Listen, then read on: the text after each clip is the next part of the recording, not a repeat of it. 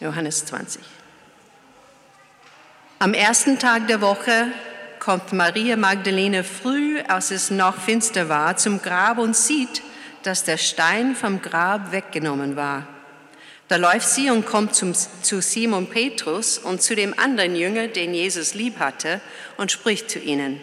Sie haben den Herrn weggenommen aus dem Grab und wir wissen nicht, wo sie ihn hingelegt haben. Da gingen Petrus und der andere Jünger hinaus und sie kamen zum Grab. Es liefen aber die beiden miteinander und der andere Jünger lief voraus, schneller als Petrus und kam als Erste zum Grab, schaut hinein und sieht die Leinentücher liegen. Er ging aber nicht hinein. Da kam Simon Petrus ihm nach und ging hinein in das Grab und sieht die Leinentücher liegen. Und das Schweißtuch, das auf Jesu Haupt gelegen hatte, nicht bei den Lein Leinentüchern, sondern daneben, zusammengewickelt an einem besonderen Ort. Da ging auch der andere Jünger hinein, der als Erster zum Grab gekommen war und sah und glaubte. Denn sie verstanden die Schrift noch nicht, dass er von den Toten auferstehen müsste. Da gingen die Jünger wieder zu den anderen zurück. Maria aber stand draußen vor dem Grab und weinte. Als sie nun weinte, beugte sie sich in das Grab hinein und sieht zwei Engel in weißen Gewändern sitzen, einen zu Häupten und den anderen zu den Füßen, wo der Leichnam Jesu gelegen hatte.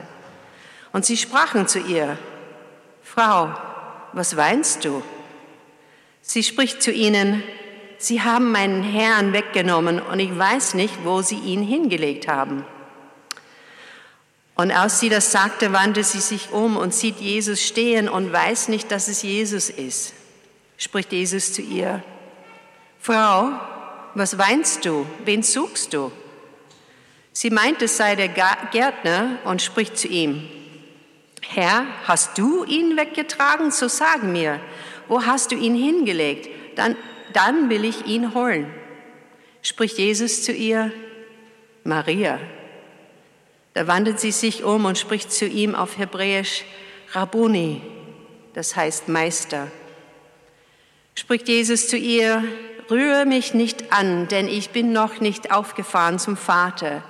Gehe aber hin zu meinen Brüdern und sage ihnen, ich fahre auf zu meinem Vater und eurem Vater, zu meinem Gott und eurem Gott. Maria Magdalene geht und verkündigt den Jüngern, ich hab, habe den Herrn gesehen und was er zu ihr gesagt hatte. Ich bete. Vater, ich danke dir so sehr für dieses Zeugnis von Maria. Sie hat dich gesehen als auferstandenen Herr. Was für ein Vorrecht, aber auch was für ein Schatz für uns, dass diese, dieses Zeugnis auch durch deine Schrift zu uns kommt bitte dich, dass du jetzt durch die Predigt, durch all das, was noch im Gottesdienst kommt, dass du sprichst und dass wir Ohren und Herzen haben, die hören. In deinem Namen. Amen. Am Anfang unseres Textes, den wir gerade gelesen haben, sehen wir eine Frau, wie sie zum Friedhof geht. Und was, was tut sie dort an diesem Friedhof?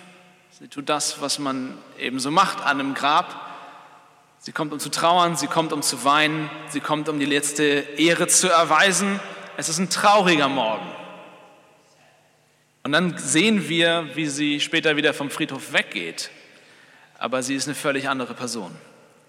Sie geht voller Freude, voller Begeisterung von diesem Grab weg. Und der Text zeigt uns, was dazwischen passiert. Was ist an diesem Morgen geschehen? Ihr Zeugnis ganz am Ende in Vers 18 ist, ich habe den Herrn gesehen. Das ist hier passiert. Ich habe den Herrn gesehen. Das ist eine Aussage, die uns heute mit Skepsis füllt, der wir mit Skepsis begegnen können. Menschen stehen nämlich nicht einfach von den Toten auf. Ich weiß nicht, ob du es wusstest. Ähm, das passiert nicht alle Tage. Und wenn wir diesen Text aufmerksam lesen, dann merken wir, dass wir mit unserer Skepsis in richtig guter Gesellschaft sind. Diese Leute hier, die sind auch skeptisch. Manchmal sagen Leute, dass, dass diese ganze Geschichte von Ostern, der ganze christliche Glaube nur existiert, weil die Leute vor 2000 Jahren halt ein bisschen naiv waren, weil die halt an so einen Kram geglaubt haben, weil ihnen das leicht fiel, an sowas zu glauben. Wir wissen aber heute, dass das nicht stimmt. Aber wir sehen hier im Text, das Gegenteil ist der Fall. Keiner, niemand in diesem Text hat erwartet, dass das passieren könnte. Tatsächlich, wenn wir genau lesen, sehen wir alles andere, alles andere außer die Auferstehung würde Sinn machen für diese Leute. Und das ist erstaunlich, weil Jesus hat dreimal im Evangelium angekündigt, dass er sterben würde und danach auferstehen würde. Er hat dreimal gesagt, dass genau das passieren würde, dass am dritten Tag er wieder da sein würde. Und dennoch, spannend, oder? Sehen wir keinen von seinen Jüngern am dritten Tag auf die Uhr schauen, auf den Kalender schauen. Oh, ist der dritte Tag. Lass uns mal gucken, wo Jesus ist. Ist das schon, ist das schon fertig? Hat die Mikrowelle schon Ping gemacht und er, wir können ihn rausholen? Oder was? Also niemand erwartet, dass er auferstehen würde. Das ist erstaunlich. Petrus und Johannes in dem Text kommen nur, weil Maria sie holt. Und Maria ist nur da, weil sie trauern möchte, weil sie ihm die letzte Ehre erweisen möchte. Ihr kommt nicht für eine Sekunde in den Sinn, dass sie ihm lebend begegnen könnte.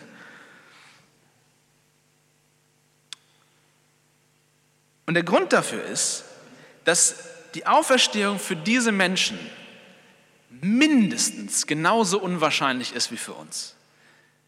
Wir sind nicht skeptischer als diese Leute. Das, das wird ganz, ganz deutlich. Als Maria am Grab ankommt und sieht, dass der Grabstein weggerollt ist, ja, das ist eine Gruft, wo so ein großer Stein vor ist, vor diesem, vor diesem Eingang zur Höhle. Als sie sieht, dass der Grabstein weg ist, das Erste, woran sie denkt, ist nicht, oh, vielleicht ist ja Jesus wieder da, sondern das Erste, woran sie denkt, ist Grabraub. Sie denkt sich vielleicht, dass die Feinde von Jesus ihm die letzte Gemeinheit jetzt angetan haben und den, den Leichnam auch noch schänden wollen, nachdem sie ihn schon geißeln lassen haben und kreuzigen lassen haben. Und, und, und sie kommt sofort auf diesen Gedanken, jemand hat ihn geklaut. Räuber sind gekommen und haben diesen Leichnam geklaut. Und deswegen läuft sie los und holt die besten Freunde von Jesus, Petrus und Johannes. Das sind die besten Kumpels von Jesus. Und sie holt sie und sie sagt, sie haben den Leichnam gestohlen. Jesus wurde gestohlen. Und deswegen gehen die beiden los und gucken sich das Grab an. Und die beiden sehen etwas, das für sie keinen Sinn ergibt. Was einfach gar keinen Sinn für sie ergibt. Die Leiche ist weg, sehen sie. Die Leiche ist nicht mehr dort. Aber die Grabtücher, das, worin Jesus eingewickelt wurde, um ihn einzubalsamieren, das ist alles noch da. Es liegt sogar quasi perfekt gefaltet im Schrank. Und sie, sie gucken sich das an und es macht keinen Sinn. Wenn Räuber gekommen sind, um Jesus Leichnam wegzunehmen, warum in aller Welt sollten sie ihn erst auswickeln, nackig machen und nackt wegtragen? Welchen Sinn hat man, äh, welchen Sinn hat das? Welchen Grund hat man dazu? Und warum sollte man dann sich die Zeit nehmen, nachdem man diesen Raub quasi vollzieht, noch diese Grabtücher zusammenzulegen und wieder wegzulegen? Petrus sieht das und es macht keinen Sinn für ihn. Das Wort sehen, was dort steht, wenn Petrus sieht, was dort los ist, daher haben wir das Wort Theorie. Sehen ist, ist, hat was mit, also Theorie hat was mit Sehen zu tun. Und er überlegt, er versucht Sinn daraus zu machen, er versucht eine Theorie zu spinnen quasi in seinem Kopf, wie er das erklären kann, was das ist, weil es macht keinen Sinn. Warum sollte jemand das rauben und trotzdem die Grabtücher dalassen? Etwas passt hier nicht zusammen. Das ist das, was die beiden merken. Johannes ist schon einen Schritt weiter im Text, aber auf jeden Fall verstehen die beiden noch nicht ganz, was los ist, aber sie wissen, irgendwas passt nicht zusammen. Und das sind die Fragen, die sie sich stellen. Wieso sollte eine Räuber sowas tun? Wir stellen uns eine andere Frage. Ich stelle mir eine andere Frage, wenn ich diesen Text lese. Und vor allen Dingen, als ich das erste Mal gelesen habe, habe ich mir die Frage gestellt, warum sollte ich diesem Bericht überhaupt Beachtung schenken? Das, das ist eine nette Geschichte, aber die kann sich ja jeder ausdenken. Warum sollte, warum sollte mich das überhaupt interessieren? Das ist doch alles nur Fiktion. Das Problem ist, zwei Dinge mindestens machen an diesem Text keinen Sinn, wenn das hier Fiktion ist, wenn das hier ein Märchen ist, wenn das hier nur aufgeschrieben wurde, um uns alle reinzulegen. Zwei Dinge wir könnten noch mehr finden, aber wir nehmen uns für zwei Zeit, machen einfach keinen Sinn. Etwas passt nicht zusammen an dieser Szene. Ja? Stell dich vor, das wäre ein Krimi. So wie die beiden dastehen, Petrus und Johannes, und, und den, den Ort des Verbrechens sich angucken. Etwas macht keinen Sinn für sie. So gucken wir diesen Text an und etwas macht keinen Sinn. Das erste sind die Details und das zweite ist das Geschlecht. Was meine ich? Die Details. Vers 4. Da steht, es liefen aber die beiden miteinander und der andere Jünger lief voraus, schneller als Petrus und kam als erster zum Grab. Das ist ein super lustiger Vers, finde ich. Der andere Jünger, von dem hier die Rede ist, ist Johannes, der Autor. Er, er nennt sich selbst nicht beim Namen. Das ist so, ein, so eine Eigenheit von ihm. Er sagt immer, er ist der Jünger, den Jesus liebte, nennt er sich häufig. Jedenfalls, Petrus und Johannes laufen los, als sie hören, die Leiche wurde geklaut und sie rennen und wollen sehen, was passiert ist. Und Johannes nimmt sich die Zeit, um uns zu erklären, dass in diesem Rennen er schneller war. Er schreibt er schreibt die wichtigste Geschichte der Menschheitsgeschichte auf, ja, von der Auferstehung des Sohnes Gottes. Und er nimmt sich die Zeit zu sagen, aber wichtig ist, Freunde, dass ihr wisst, dass ich schneller laufen kann als Petrus. Petrus hat beim Passamal zu viel zugelangt, er hat eine kleine Plauze. Ich bin der Fittere von uns beiden. Und wir lachen darüber, aber wir müssen uns fragen, warum in aller Welt erwähnt Johannes das? Welchen Grund hat er dazu? Das ist so eine das ist so eine Information, die wir als Leser nicht brauchen. Die bringt uns nicht weiter in der Geschichte. Es gibt keinen Grund, das zu erwähnen, außer, außer Johannes schreibt hier nicht Fiktion. Er denkt sich das nicht aus und schreibt etwas Nettes zusammen, sondern er beschreibt einfach, was passiert ist. Er gibt uns einen Augenzeugenbericht. Der einzige Grund, der mir einfällt, sowas zu erwähnen, ist, dass er das tatsächlich so erlebt hat. Er erinnert sich daran, wie sie losgelaufen sind, aber er als erster da war. Und er gibt uns im ganzen Johannesevangelium kommen immer wieder so eine kleinen Dinge raus, wo du merkst, das hier ist nicht einfach nur eine Geschichte, die man sich ausgedacht hat. Das, das ist jemand, der sagt, ich war da. Vor Gericht achtest du darauf bei einer Aussage, ob die Person sich an Details erinnert, ob sie wirklich weiß, wie der Ort ausgesehen hat und all diese Sachen. Und dieser Autor hier, der er gibt uns Informationen, die wir eigentlich nicht brauchen, weil er, weil er da war, weil er Augenzeuge ist. Okay, aber das Zweite ist, und das ist eigentlich noch interessanter, das Geschlecht. Manchmal denken wir, dass wir die erste Generation sind, die sich obsessiv mit dem Thema Geschlecht auseinandersetzt, aber das war damals nicht anders. Das Geschlecht hat sehr, sehr viel Bedeutung gehabt im ersten Jahrhundert. Das Problem ist nur, dass es eine sehr ich würde sagen, frauenfeindliche Zeit war.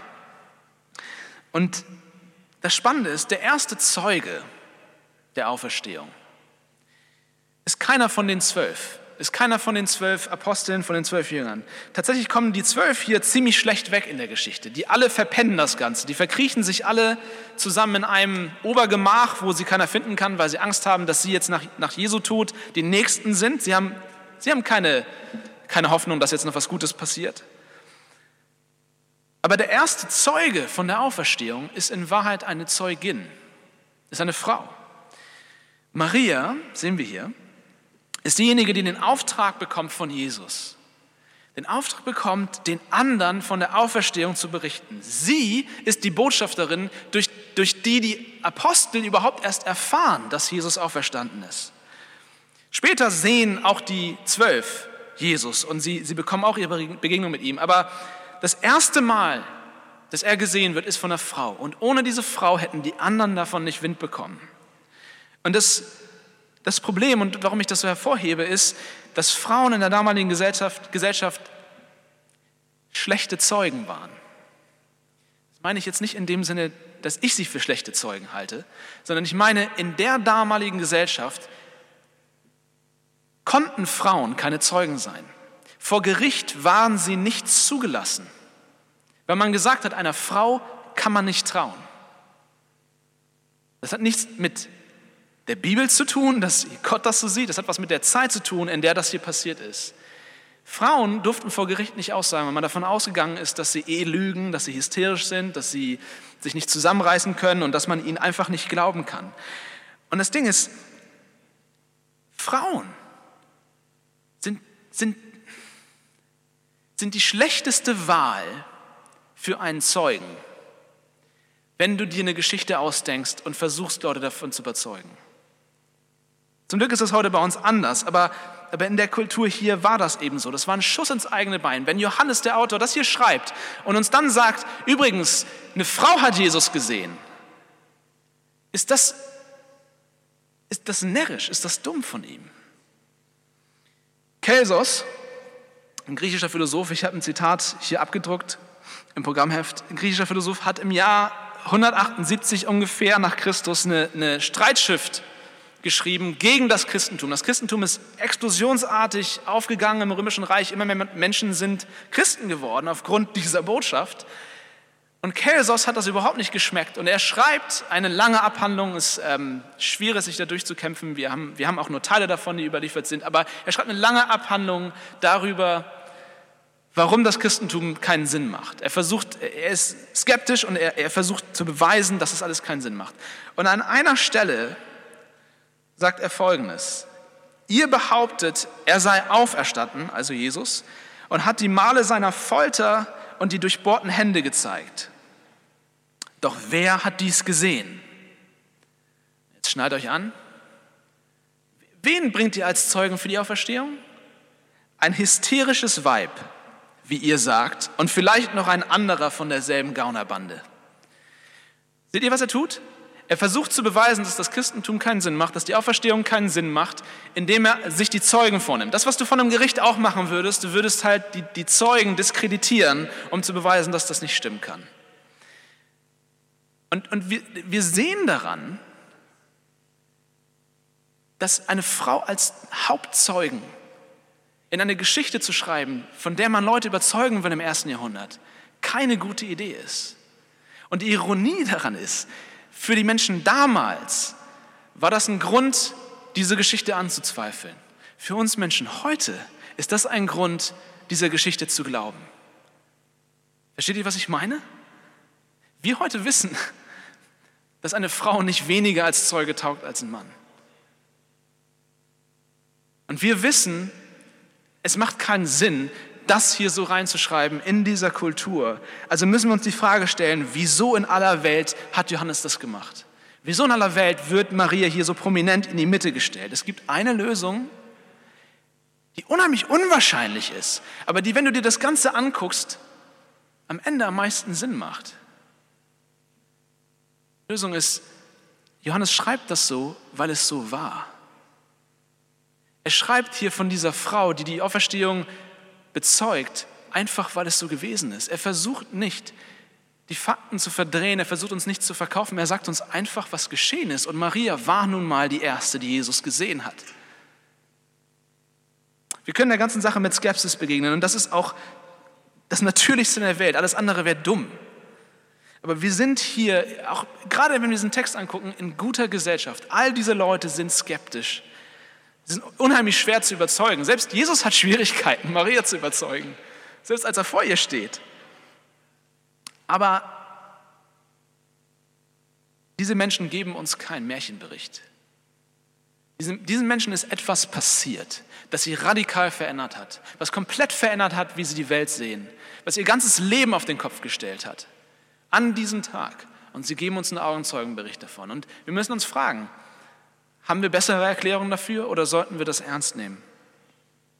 Okay, als Skeptiker sind wir in guter Gesellschaft, aber wir sind auch als Suchende in guter Gesellschaft. Vielleicht bist du auf der Suche nach etwas. Maria sucht auf jeden Fall etwas. Sie sucht die Leiche von Jesus. Sie will unbedingt rausfinden, wo sie hin ist, aber sie findet etwas anderes. Sie findet nicht die Leiche, sondern sie findet den lebenden Jesus, den auferstandenen Jesus und mit ihm mit diesem auferstandenen Jesus findet sie noch etwas. Sie findet ihre Identität. Spannend ist, in dem Moment, wo sie Jesus findet, findet sie auch sich selbst. Und das ist ein Thema, mit dem unsere Gesellschaft, mit dem wir hier auch in Leipzig, 21. Jahrhundert und so, super, super, wie soll ich sagen, wir sind davon besessen. Wir, wir, wir suchen danach, wer wir sind in allen möglichen Dingen, versuchen uns selbst zu verwirklichen, rauszufinden, wer bin ich eigentlich? Wer kann mir die Bestätigung geben, dass ich wirklich wer bin und wer ich überhaupt bin. Guckt euch das im Text an. Das ist spannend. Vers 14 bis 16. Sie ist gerade noch im Grab und dann dreht sie sich um und dann steht da, und als sie das sagte, wandte sie sich um und sieht Jesus stehen und weiß nicht, dass es Jesus ist. Spricht Jesus zu ihr, Frau, was weinst du? Wen suchst du?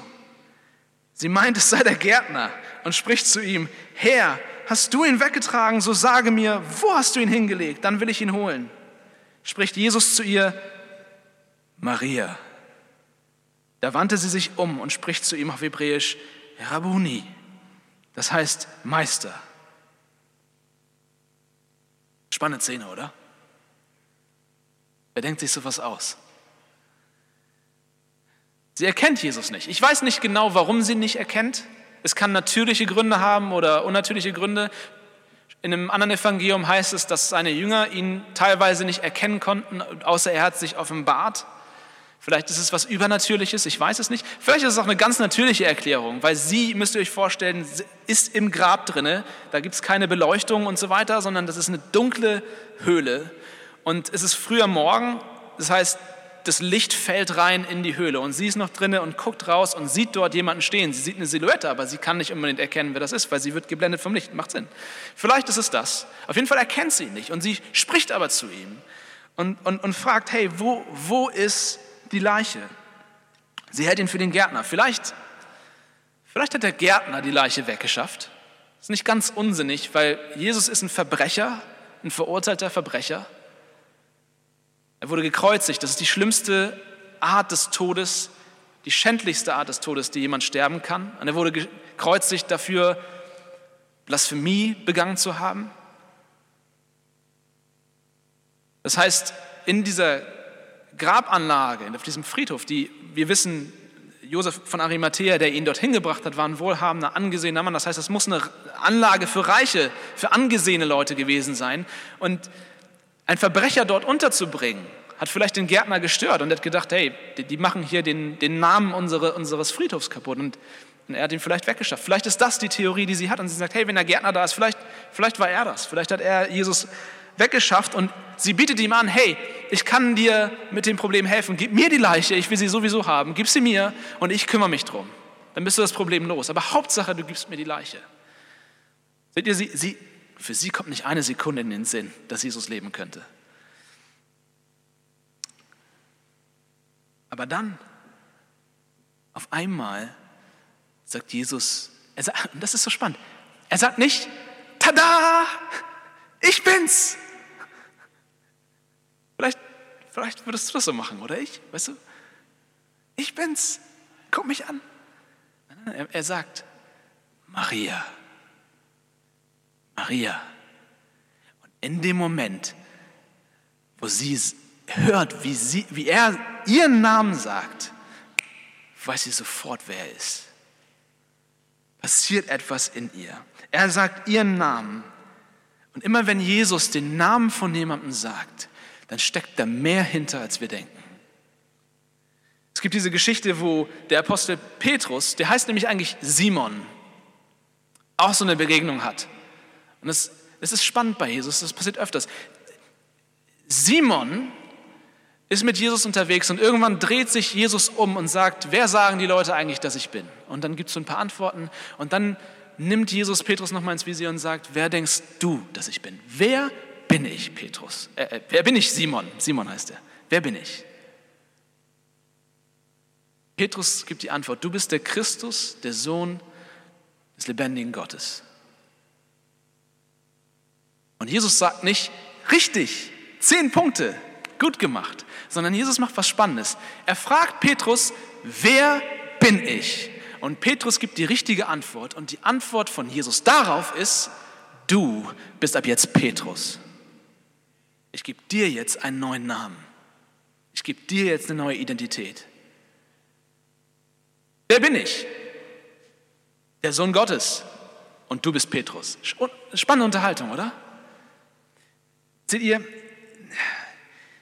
in der Bibel ist es so, dass Selbsterkenntnis, wer bin ich, und Gottes Erkenntnis immer zusammenhängen. Du kannst sie nicht getrennt voneinander sehen. In dem Moment, wo Gott erkannt wird, erkennst du dich selbst. In dem Moment, wo du wirklich siehst, wer du bist, erkennst du Gott. Die Sachen hängen zusammen. Und wir sehen hier in der Geschichte von Maria, es ist andersrum.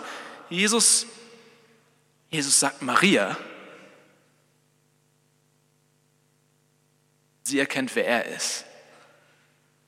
Das Ganze liegt daran, die Bibel sagt uns, Gott hat uns in seinem Bild gemacht. Das ist die große Geschichte der Bibel.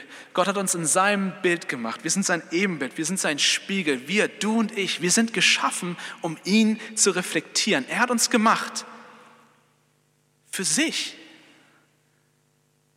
Unsere Aufgabe ist, wie ein Spiegel für diese Welt zu sein und das Wesen Gottes dieser Welt zu zeigen. Das ist unser Lebenszweck. Das ist unsere Identität. Doch da war dieser Garten, der Garten Eden. Und dort, wo wir eigentlich Gärtner sein sollten. Ich weiß nicht, ob du es wusstest, aber wir sind als Gärtner alle geschaffen, sagt die Bibel. Wir sollen uns um Gottes Welt kümmern. Wir sollen der Welt zeigen, wie er ist. Aber in diesem Garten ist etwas schiefgegangen, nämlich sind wir dort verloren gegangen. Und das Spannende ist, wir sind verloren gegangen. Diese Sprache, diese christliche Sprache, wenn man von verloren spricht, das ist nichts anderes als zu sagen, wir haben uns abgekehrt von Gott. Sich, sich umzudrehen und von Gott wegzugehen, ist das gleiche wie verloren gehen. Versteht ihr? Das ist die gleiche Sache. Gott zu verlieren, Gott aus den Augen zu verlieren, ist dasselbe wie sich selbst zu verlieren. Gottes Erkenntnis und Selbsterkenntnis sind untrennbar miteinander ver verbunden, weil wir nun mal sein Ebenbild sind. Wir sind dafür da, ihn zu reflektieren. Und ich finde es spannend, dass sie ihn hier an dieser Stelle für den Gärtner hält. Im Johannesevangelium ist es manchmal so, dass Leute gleichzeitig etwas Richtiges und etwas Falsches denken. Die Römer, als sie Jesus kreuzigen, huldigen ihm als dem König der Juden. Sie machen etwas komplett Falsches. Sie bringen einen unschuldigen Mann um. Und gleichzeitig machen sie etwas total Richtiges. Sie huldigen dem wahren König. Und so sehen wir hier Maria. Sie hält Jesus fälschlicherweise für den Gärtner, aber in einem tieferen Sinn. Wenn du die große Geschichte der Bibel dir anguckst, tun sie etwas Richtiges. Er, er nimmt sie etwas Richtiges an, nämlich, das ist der Gärtner. Jesus ist der, der wir sein sollten. Jesus tritt hier auf und es ist der erste Tag einer neuen Schöpfung. Der Text fängt so an. Es ist der erste Tag der Woche. Der erste Tag, wo alles neu wird. Und hier taucht der auf, der so ist, wie wir sein sollten. Und sie blickt in sein Angesicht und sie sieht dort die Person, die sie eigentlich sein sollte. Gottes Erkenntnis, Selbsterkenntnis hängt immer zusammen. Dort im Garten wollten wir nicht länger so sein, wie Gott uns wollte, sondern wir wollten unser, unsere Identität selbst schaffen. Wir wollten autark sein, wir wollten unabhängig sein, wir wollten sagen, wir wissen es besser, Gott. Sören Kierkegaard, er hat gesagt, Sünde ist vor Gott verzweifelt nicht man selbst sein wollen. Sünde ist vor Gott verzweifelt nicht man selbst sein wollen.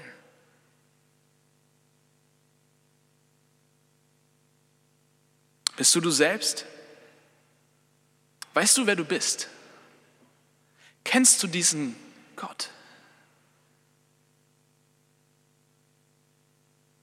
C.S. Lewis, ganz am Ende seines sehr bekannten Buches Pardon, ich bin Christ, letzten, der letzte Satz, die letzten zwei Sätze sind, Suche dich selbst und du wirst auf Dauer nur Hass, Einsamkeit, Verzweiflung, Zorn, Auflösung und Verfall finden. Such dich selbst, aber das wird dich nirgendwo hinführen, sagt er. Und dann sagt er, doch suche Christus und du wirst ihn finden und mit ihm alles andere als Zugabe. Im Englischen heißt es, you will find him and with him everything else thrown in. Verstehst du? Unser Drang, uns selbst zu finden, uns selbst eine Identität zu geben, landet immer wieder im Chaos. Wir wissen nicht, wer wir sind, weil wir sind gemacht, um Ebenbild Gottes zu sein. Aber in dem Moment, wo wir wegschauen von uns selbst und Jesus ins Angesicht blicken, Gott ins Angesicht blicken, finden wir uns selbst.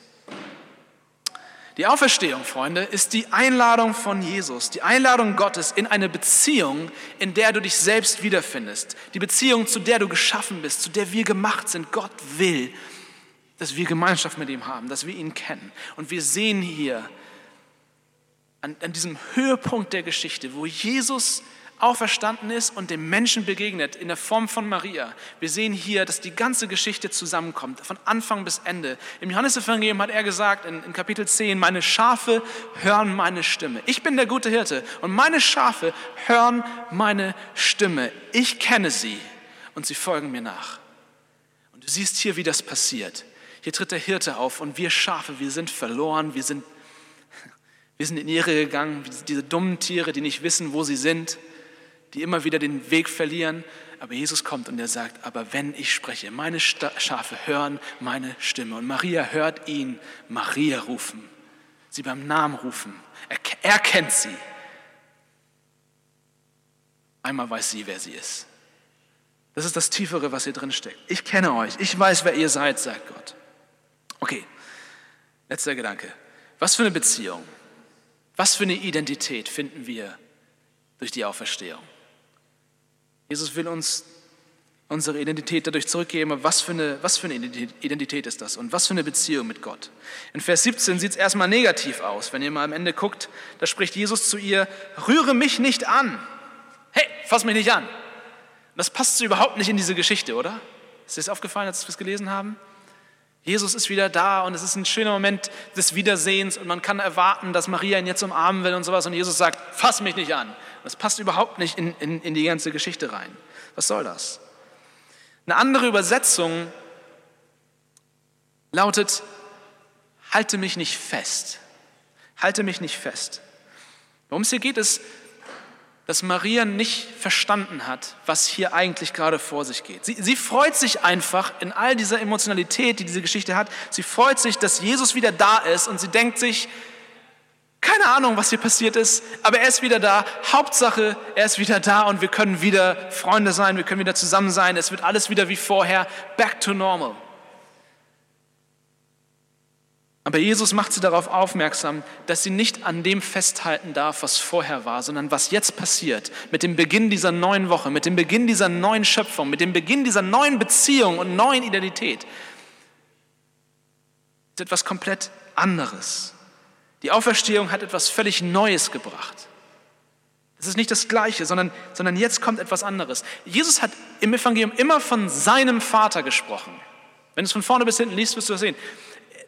Er redet immer wieder von seinem Vater. Mein Vater, ich gehe zu meinem Vater. Mein Vater will dies, mein Vater das. Ganz, ganz häufig spricht er so.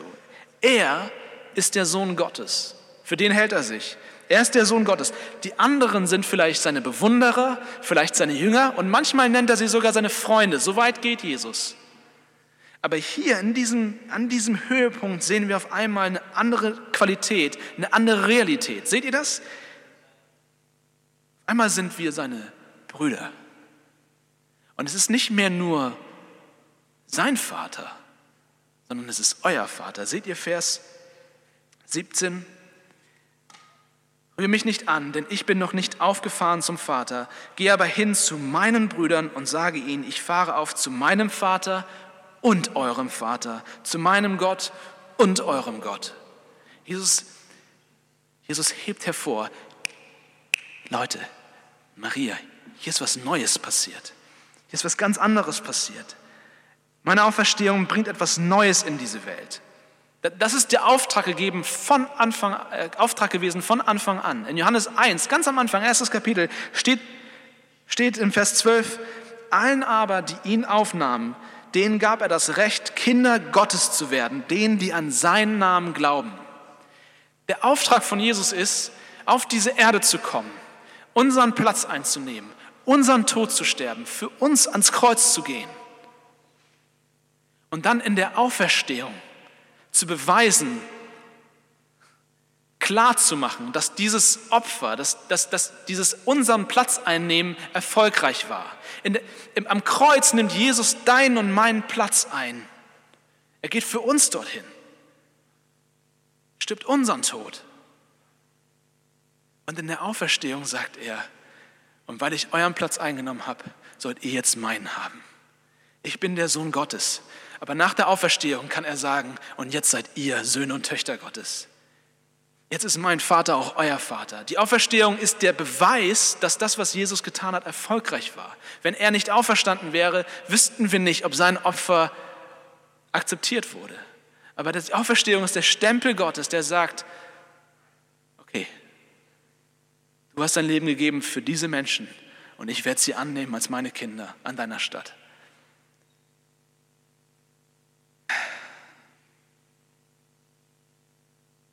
Deswegen hat sich Jesus Maria ausgesucht als Erste. Ich bin davon überzeugt, dass er das bewusst gemacht hat. Weil wenn wir, wenn wir, wenn wir, wenn wir genau gucken in dieser Geschichte, er hätte Petrus, seinem besten Freund, und Johannes, seinem anderen besten Freund, begegnen können. Er, er, war ja, er war ja quasi um die Ecke.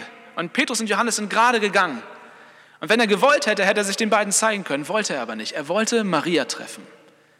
Und Maria ist das beste Beispiel, um diese neue Identität, diese andere Art der Beziehung, dass wir jetzt Kinder Gottes sind, zu beschreiben.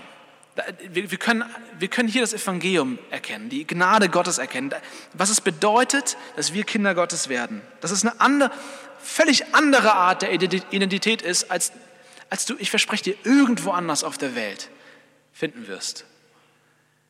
Jesus sucht sich Maria aus und sie ist nicht nur eine Frau und damit in der damaligen Gesellschaft wenig angesehen, sondern im Lukas-Evangelium lernen wir, was für eine Frau sie war. Sie hatte sieben Dämonen, heißt es dort. Das bedeutet, sie war eine Verrückte. Sie war eine Geisteskranke. Sie war nicht nur geisteskrank, sie war auch moralisch nicht in, nicht in Ordnung. Das war eine Frau, vor der du dich ferngehalten hast, die gefährlich war, die komisch war, die mit komischen Leuten zusammenhing, mit der man nicht gesehen werden wollte. Das war Maria. Aber Jesus sucht sie aus und sagt, dich, dich will ich jetzt allererstes sehen.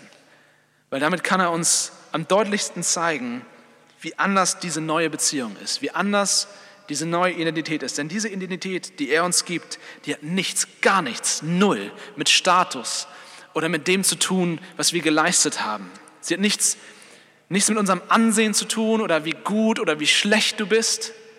Jesus wählt hier be bewusst jemanden, der, der, der kein Ansehen in der damaligen Gesellschaft hat, weil er sagen will, hier passiert etwas Neues. Ich drehe alles auf den Kopf. Das ist Gnade. Die Botschaft des Evangeliums, die Botschaft von Jesus, die Botschaft der Auferstehung ist, weil Jesus an unserer Stelle ans Kreuz geht und uns in der Auferstehung mitnimmt in diese neue Beziehung mit dem Vater liegt unser Wert, liegt unsere Identität nicht in dem, was wir leisten, sondern in dem, was er uns schenkt. Wir bekommen einen neuen Status geschenkt. Wir werden angenommen, eingeladen in sein Haus. Wir werden adoptiert. Wir werden Kinder Gottes. Und das ist etwas, was man nicht erarbeiten kann. Das verstehst du? Du hast einen Vater im Himmel, der dich sieht und wenn er dich ansieht, sieht er seinen Sohn Jesus Christus. Er liebt dich so sehr, wie er seinen Sohn liebt.